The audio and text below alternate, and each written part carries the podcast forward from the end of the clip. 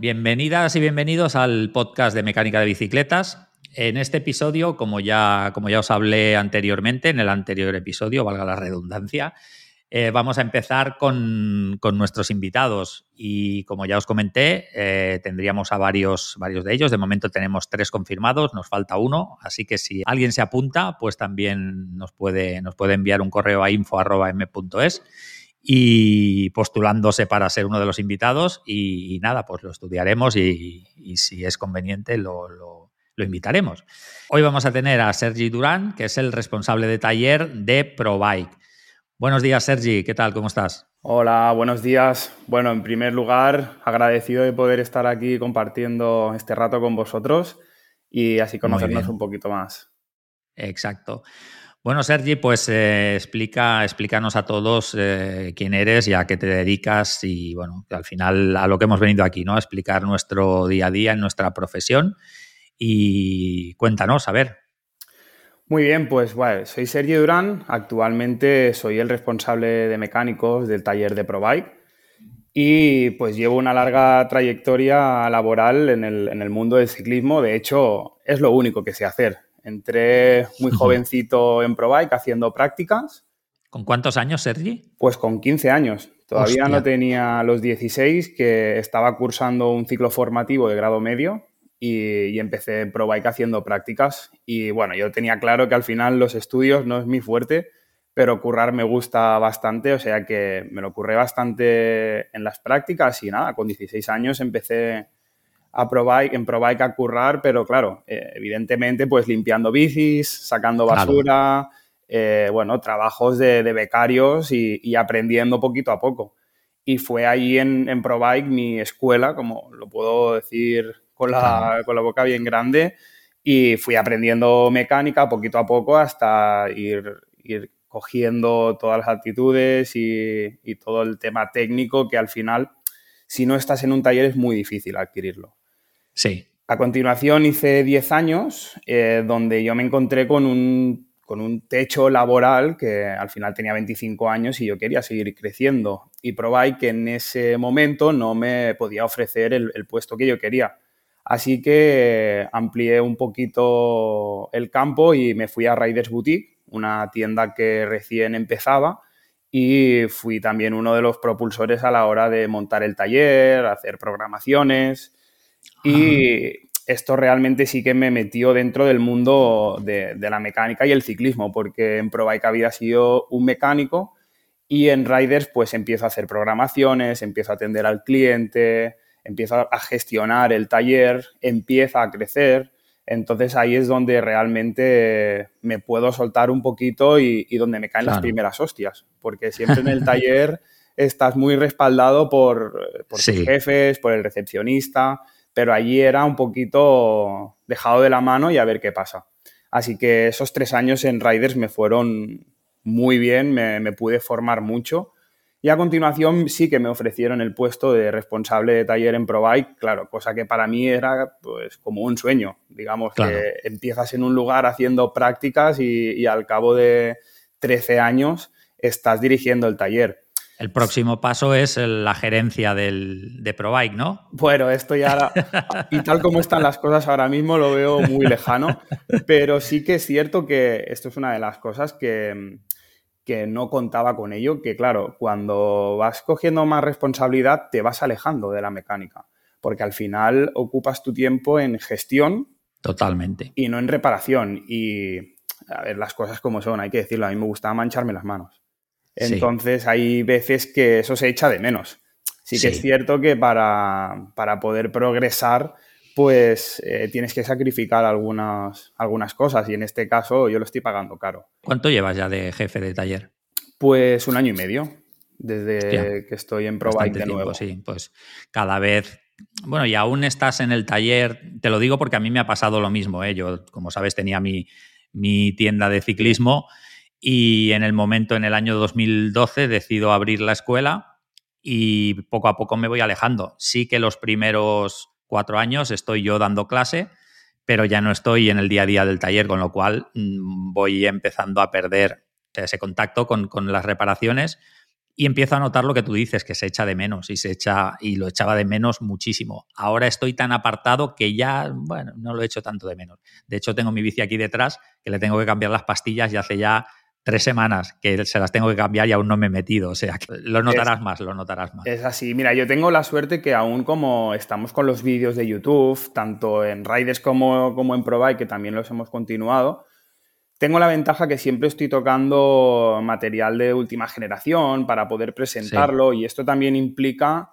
estudiarlo, probarlo, montarlo y esa también es una conexión muy directa con la mecánica que, a día de hoy agradezco porque lo que es reparación del día a día estoy totalmente fuera. Así que a darle caña a la gestión y bueno, es, es otra bueno, al final si quieres crecer son los pasos naturales. Otra cosa es que llegues un, llegue un momento que digas, hostia, pues es que esto ya no me gusta, ¿no? Que te, imagínate que te digan, pues tienes que, ahora que estáis en, una fusión importante, luego si quieres ya nos hablarás de esto, imagínate que te hagan responsable de todos los talleres de, la cadena, ¿no? De, de la empresa y que tengas que estar viajando cada semana pues a, los diferentes talleres, a dar formaciones, no sé, y que digas, hostia, esto ya no es lo que yo quería. Entonces ya. Bueno, esto, justo ahora hay una persona encargada de, esto, de fusionar los tres talleres y, hacer que, funcionen. Pero bueno, quién sabe en un futuro cómo, cómo puede ir. Ya ves. Bueno, cuando estabas en el taller también estaba Sergi, de, otro Sergi, de jefe de taller, y ahora estás tú. O sea que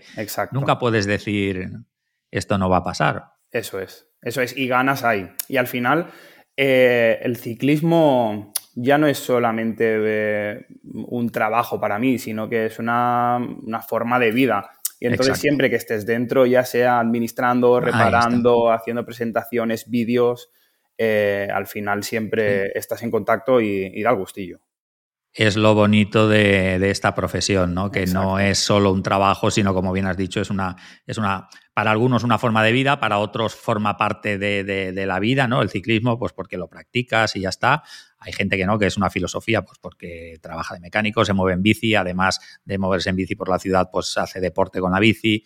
Entonces, pues, y trabajar de ello, joder, pues que, que, mejor que, que eso, ¿no? Bueno, pues entonces, como, como dices, ahora estás, eh, ahora estás de, jefe de, responsable de, taller. Explícanos un poquito de qué, de qué va tu trabajo en el día a día, qué es lo que haces.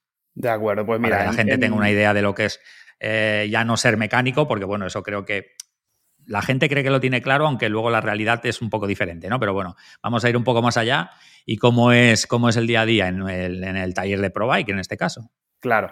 A ver, en los talleres pequeños, la, misma persona que está gestionando el taller puede también atender al cliente, también puede reparar porque es un volumen mucho más pequeño. En ProBike es un equipo muy grande el de taller. Somos 14 personas únicamente en taller, de las cuales 10 eh, están derivadas a la producción, es decir, a la reparación de bicicletas, y las otras cuatro, que yo soy una de ellas, estamos encargados de la gestión.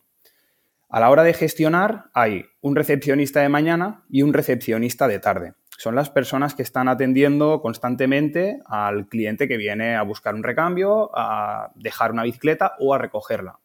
Luego hay otro chico que se encarga única y exclusivamente a las garantías hay tanto volumen de garantías, eh, incluso reparaciones externas. Hay veces que ya no entra por garantía, pero el producto se tiene que, enviar al servicio técnico, como por ejemplo son los motores, que a día de hoy se abren muy pocos y la mayoría se tienen que enviar al servicio.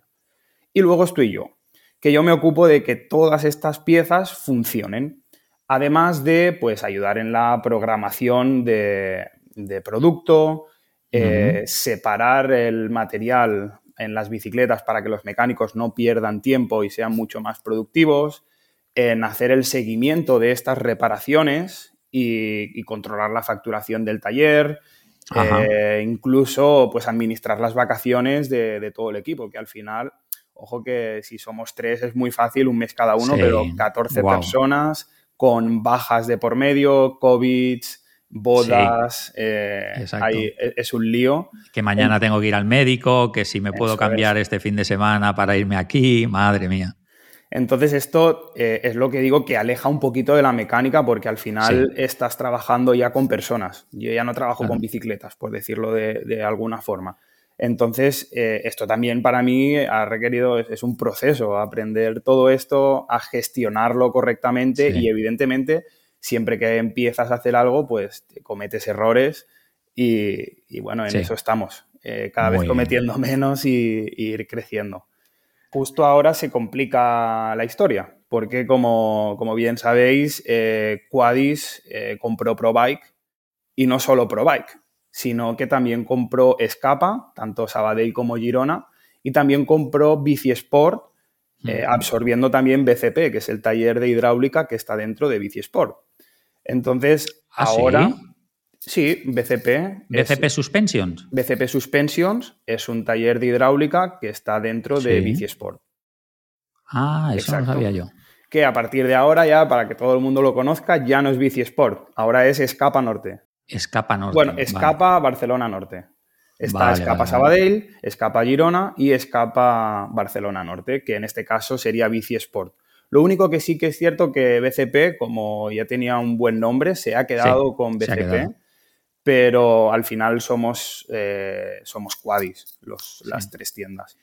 Lo que he visto, Sergi, perdona que te corte, lo que he visto es que van a, van a respetar o van a mantener, van a aprovechar al final la fuerza que ya tenían esos nombres como Scapa, ProBike, eh, Mamut está dentro, no, Mamut está en otro grupo, está en otro grupo.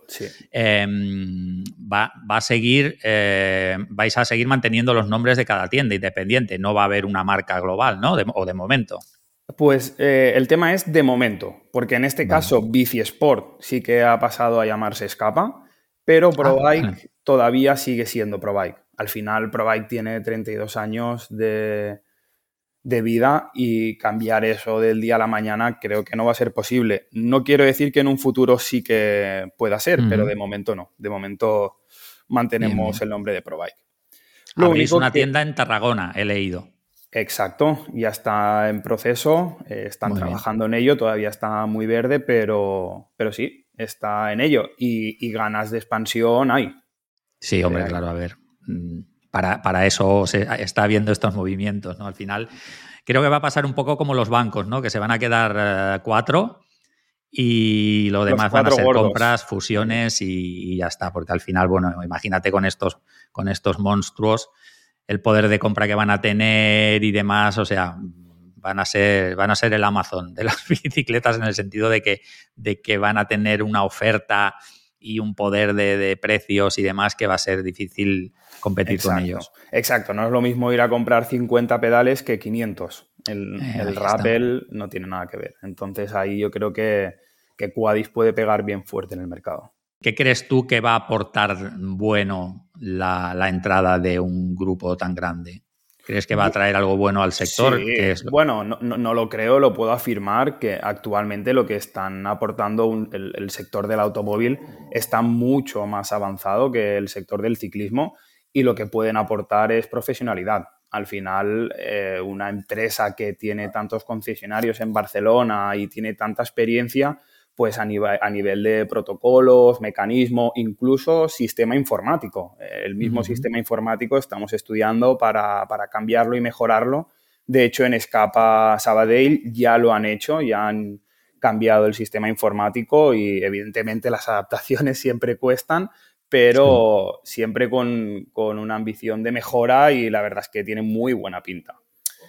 O sea que vais a trabajar con un sistema informático muy parecido o el mismo que utilizan en los concesionarios de coches, dice. Eso es. Eso es. Nosotros a la hora de recepcionar eh, una bicicleta, cada uno se ha hecho su método, cada tienda, y, cubre las necesidades, evidentemente. No es lo mismo una tienda de barrio que, una tienda pues como ProBike, que es una tienda muy grande, ya incluso en, en superficie, en metros cuadrados, es muy grande en trabajadores el volumen es totalmente diferente. No quiero decir ni que sea mejor ni peor, pero sí, no, no, que es diferente, simplemente, está claro. Pues eh, a la hora de, hacer una recepción de la bicicleta, para mí es casi el punto más importante de, un taller. Al final es eh, recepción, reparación y entrega. Estas tres partes tienen que ir muy conectadas. Y este sistema informático eh, no nos va a quitar marrones, pero sí que nos ayuda a gestionarlos y a tener al cliente totalmente informado. Ahí está. Al final, cuando tú llevas una bici al taller, eh, no, es totalmente diferente cuando lo llevas a un, taller de coches. Entonces, aquí lo que queremos buscar es eh, tener la misma sensación. En un taller de coches no te van a cambiar un filtro sin avisarte, pues aquí va a ser algo parecido. Y todo digitalizado, en conexión con el cliente total con el, eh, con el correo electrónico, incluso poder enviar fotos, vídeos. esto ya lo estamos haciendo, pero de una manera quizá menos profesional. Por ejemplo, utilizar el WhatsApp. WhatsApp. Está muy bien hablar el WhatsApp con tus amigos, con tu familia, pero a nivel laboral no. Con un cliente, al final el WhatsApp yo lo considero como, como, algo privado. Que te hablen por WhatsApp para algo personal de, una bicicleta, quizá no lo veo adecuado. A través del correo, pues esto es una de las cosas que digo que hacemos que seamos un poquito más profesionales. Muy bien, muy bien. Eh, no sé si, si, tienes algo más que, decirnos. Lo digo porque si te parece o si tienes algo que venga al hilo, nos lo dices y os explico yo también algo curioso que me, que me ha pasado hoy, que me ha anotado aquí en la escaleta para, para compartir con todos. Bueno, no, únicamente decir, Víctor, que ahora justo con Quadis estamos en un proceso de, de análisis y que pronto habrán cambios y habrán mejoras, pero de momento estamos estudiando cómo, cómo hacerlo y cómo hacerlo correctamente, no ir a lo loco Y, ir paso a paso. Así que te dejo ahí con tu anécdota a ver qué nos cuentas. Muy bien. Bueno, te, te, digo a raíz de, o sea, al hilo de lo que estás diciendo, que una de las cosas buenas que tiene el que te compre una empresa con capital es eso, ¿no? Que tiene recursos para poder mejorar eh, la empresa que compra. Y al final, pues si tiene un equipo experimentado y, muy válido, pues al final va a hacer eso, que, introduzca mejoras. Y otra cosa buena que, va a tener esto es que es gente que viene de fuera del sector de la bici. Entonces, vienen con otra visión, no están viciados en, el sentido bueno ¿eh? de, la palabra y van a ver cosas que nosotros, nosotros y digo nosotros, no tú y yo, sino los que estamos en el sector desde hace tantos años, cosas que no vemos por la, por la ceguera, ¿no? A lo que dicen de que el, árbol no te deja ver el, bosque, es, me parece, o algo así. Pues eso, está, estamos tan metidos y tan viciados ya del sector y que al final no, no vemos más allá de lo que tenemos delante, ¿no?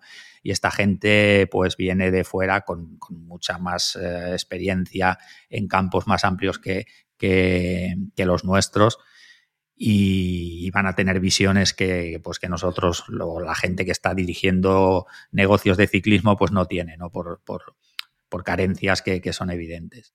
Por supuesto. Bueno, pues. Nosotros a veces damos por, por, hecho algunas cosas que igual viene alguien de fuera y dice, eh, ¿qué está pasando aquí? Y como tú ya has normalizado esa situación, para ti es algo habitual, pero realmente no. Entonces, eso es lo que, lo que comentas. Tienes toda la razón que, que siempre que aportas a alguien externo puede, puede corregir algunos errores que tú no te das cuenta. Exacto, exacto, sí, sí, sí, total. Bueno, pues eh, nada, por, por, ir variando un poco e ir intercambiando experiencias y historietas y cosas, me ha pasado justo cuando estaba, cuando estaba esperando a que te conectaras para grabar, que me ha llegado un email, eh, bueno, un comentario en un vídeo de YouTube que tenemos que, que se enseña el uso de la dinamométrica y me decía en el texto, me decía, oye, ¿habéis visto que vuestro vídeo aparece en este canal? Y pincho en el enlace que me ha puesto y me lleva a una, a una empresa de maquinaria para hacer roscas de Perú, me parece que era. Y entro en el canal de YouTube y me veo allí nuestro vídeo, pero además con, con una carátula cuando empieza el vídeo, nosotros tenemos nuestra carátula que sale el logotipo de MEP. Pues eso, lo habían quitado y habían puesto la suya con su logotipo y tal.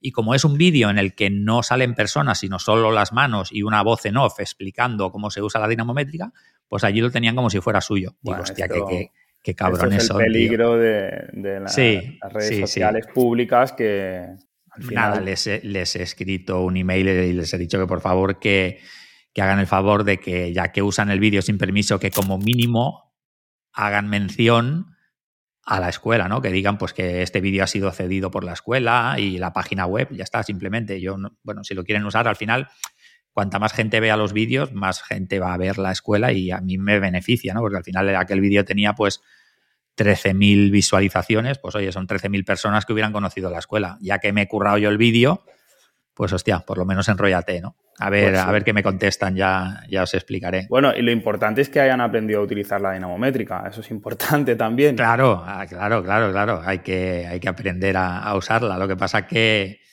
que como hay tantos tipos, pues bueno, al final, bueno, tantos tipos, al final hay aquellas de varilla que ya son un poco obsoletas. El otro día me, preguntaba un, suscriptor del canal de YouTube que si las de varilla eran más, eran mejores o peores que las otras. Digo, hostia, digo, pues yo es que no, no he utilizado las de varilla, no.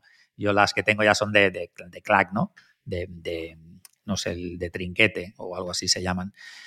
Y ahora ya están las digitales, ¿no? O sea que, bueno, depende cuál uses, pues al final. Pero bueno, yo creo que las más extendidas, por lo menos aquí en España, son, son las, de, las de trinquete o las de carraca. Sí, bueno, mientras la, mientras la descarguen después de utilizarla, también. Ahí también, pues en el vídeo, en el vídeo damos todas esas pautas que después hay que, hay que. Nosotros en, en, los cursos presenciales, el primer día, bueno, de hecho ya tienen al lado de la mesa, tú lo habrás visto, porque bueno, para el que no lo sepa, que se me ha olvidado decirlo en la presentación, Sergi también es eh, profesor en, la escuela. Él se encarga de dar la, clase de, transmisiones, montaje y ajuste de transmisiones mecánicas. Entonces, en las mesas, como decía, tenemos un, una hoja plastificada con, los pares de, apriete y eh, la dinamométrica en la mesa y ya desde el primer día se les exige, se les exige a los alumnos que trabaje con la dinamométrica. Así que ya también, por si no lo sabías, te lo, te lo digo, te lo digo aquí para que tú también, o sea, pero hasta el apriete de, los tornillos prisioneros. Sí, sí, sí. Súper importante. Y más para nosotros porque es donde petan todos los cambios de marchas. Porque claro. hay eh, sobre todo el tornillo del montaje en la bici y el tornillo prisionero. Súper importante que, que utilicen dinamométrica para que no se estropee, pero al final para todo, ¿no? Sí, pues de, hecho, en las especificaciones, cuando damos la teoría, yo lo dejamos ahí bien anotado, 5 newtons, entre 5 y 7, porque al final pasan por muchas manos inexpertas que, no tienen el, par de apriete controlado y si se redondean, se pasan. Pero bueno, al final la dinamométrica es, es, básica en el uso de la bici, más ahora con materiales de carbono, súper importante. Sí. Yo siempre digo que, aunque sea una dinamométrica de bajo coste, China, para decirlo claro, mejor eso que nada, siempre. Siempre, siempre. Pues eso, como te decía, cuando se acaba, cuando recogemos a veces el material, que bueno, los alumnos lo tienen que recoger ¿no? después de cada clase, pero a veces que revisamos el material, muchísimas dinamométricas están con el par de apriete puesto. sí, estás aprendiendo, son muchas cosas, se te olvida o sea que es cuestión de, costumbre. Pues mira, Víctor, aprovechando esta anécdota que comentas, te voy a explicar yo una que, viví hace tiempo que también es para flipar. Ah, ¿Puedes creer si estoy ahí un domingo en casa y me llama un colega y me dice, oye, Sergi, que, sales en AliExpress? Digo, ¿cómo que salgo en AliExpress? No, no puede ser. Si yo no, he firmado nada con ellos, ni he hecho ninguna colaboración, ni, ni hay ningún pacto, ni nada, no puede ser esto. Y efectivamente, salía en la página de Trifox. Trifox es una página... Bueno, actualmente, ojo con Trifox que se está poniendo las pilas y lo está comercializando bastante bien. Al final es un, cuadro chino con una pintura bonita. Y monté un cuadro Trifox en, en Riders Boutique. Mm. Eh, un cliente, bueno, trajo todo el producto y yo le hice el montaje, un montaje a la carta, súper bonito. Al final eh, lo único que teníamos era un cuadro chino, porque el resto de componentes eran tope de gama. Pues resulta que este cliente me pidió permiso para hacerme un par de fotos y claro, y al final eh, no soy un, tío súper conocido, pero soy una imagen pública. Salgo en YouTube con los vídeos de Riders, en ProBike, el Instagram lo tengo abierto, o sea, soy una persona bastante pública. Pues claro, pues sin problema, oye, hacemos una foto. Pues resulta que este tío ahí con, con todo bien puesto, lo subió a AliExpress y evidentemente, claro, yo salía ahí en la página de Trifox como si fuese promocionador o, embajador, no sé. Sí, claro, claro, claro. Al final utilizaban tu imagen. No, no, eh, al momento ya fue mail a la página, mail al cliente y nada, en, en una semana eso salió de allí. Porque al final tampoco es una publicidad que a mí me interese dar publicidad a una página de chino y que estoy totalmente en contra. O sea, yo no tengo nada falso, nada chino. Si hace falta me compro un manillar de aluminio, no me compro un manillar de carbono de AliExpress. Mm, Ojo, que el que lo haga, perfecto para él y para sus dientes, pero yo desde luego... yo desde luego no. Y no, no, fue, lo, pudimos retirar muy rápido, pero hostia, eh, la situación de meterte ahí en AliExpress y verte, en, además en súper grande, en casi toda la pantalla. Pero oye, ¿y qué fue? ¿El, el, dueño de la bici el que envió la foto a Trifox? Totalmente.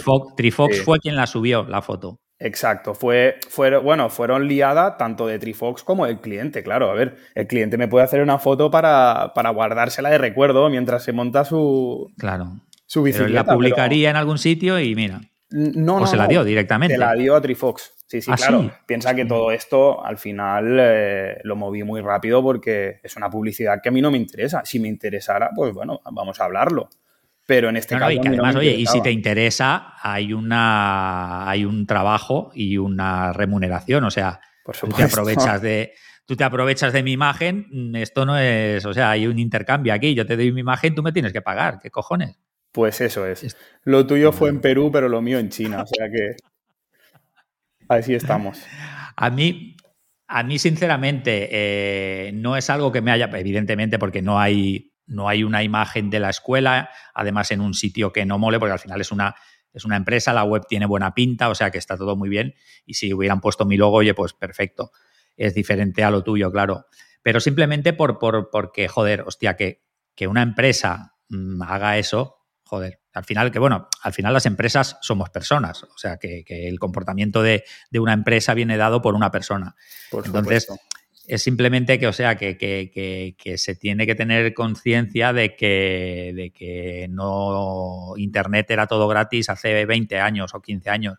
Ahora ya no, ahora Internet es un, es un modo de trabajo y no te puedes aprovechar del trabajo de nadie gratuitamente y como mínimo el pedir permiso, el decir, oye, ¿te importa que meta tal y cual? En... no tengo problemas de ningún tipo. Mientras me hagas una pequeña mención y que la gente que vea eso sepa que viene de, aquí, pues oye. Totalmente, no. Yo recuerdo antiguamente con, el emule bajándome música. Exacto, y, ahora pues pago una suscripción en el Spotify y tengo ahí mi música. Claro, ha cambiado todo, ya no tiene nada que ver. Exacto. Bueno, Sergi, pues a ver, ya llevamos pues 29 minutos, 28 minutos de grabación, porque bueno, aquí hay 29 con 20, pero cortaré algún, algún trozo seguramente que hemos parado y demás. Entonces, yo nada más decir que añadir, o bueno, no, ¿sabes qué? Que, que lo vamos a dejar aquí y nos vamos a dejar dos temas de bastante interés para, la próxima vez que vengas, que será dentro de tres o cuatro semanas, dependiendo de si encuentro esa cuarta persona o no. Que como os decía al principio, si alguien eh, cree que tiene una historia interesante o un trabajo interesante en torno al mundo de la bici y puede venir aquí una vez al mes a, contarnos cómo le va, pues mm, está invitado. Pero hasta que vuelvas a venir, hay un tema que, a ti te, me has dicho que te interesaría tratar. ¿Cuál es, Sergi? Bueno, al final es, algo muy actual que todo el mundo lo está sufriendo y es la falta de stock, la falta de producto. Entonces es, un tema bastante gordo que yo creo que todo el mundo que está montando el bici, eh, ya sea de, refilón, lo ha sufrido. Así que en el, próximo episodio podemos charlar un ratito de esto. Exacto. Además, creo que, que, tu visión desde adentro nos va a aportar mucha, mucha información válida. Y yo por mi parte, pues me voy a dejar un tema que tenía aquí para hablar hoy, pero como siempre pasa y nos va a pasar muchas semanas que se nos van a quedar cosas aquí, que va a ser explicar eh, qué es MEP Club, que, que, bueno, que es una, es una plataforma que hemos montado con comunidad y formación pero bueno, quien quiera visitarlo es mep.club y la semana que viene lo explicamos en, detalle. Así que nada más, Sergi. Nos vemos en, en, tres o cuatro semanas. Vamos anotándonos temas de los que hablar y explicándonos cosas el uno al otro y explicándoselo a la vez a todos los oyentes que quieran. Listo, pues así es. O, dentro de tres semanas o mañana en clase. Esto ya como lo queramos ver. Así que. Exacto, que mañana tienes clase. Bueno, yo mañana seguramente no lo tengo claro, pero seguramente no vaya. Aunque a veces me levanto por la mañana y digo, hostia, ¿qué tengo que hacer hoy? Nada. Va, pues me voy para allí, porque es lo que hablamos, ¿no? Que, que, el, el, trabajar de esto, hostia, aunque yo tengo que desplazarme una hora en coche para llegar de donde yo vivo a la escuela pero muchas veces me falta el estar allí, el estar con los alumnos, con los mecánicos, es al final es el, es el día a día. Pues bueno, si nos vemos mañana, guay, y si no, pues nos vemos en, en 15 días en la escuela o dentro de tres o cuatro semanas aquí. ¿Ok? Perfecto, Víctor. Sergi, muchas gracias por participar en este podcast y nos vemos. Muy bien, igualmente. Chao. Chao.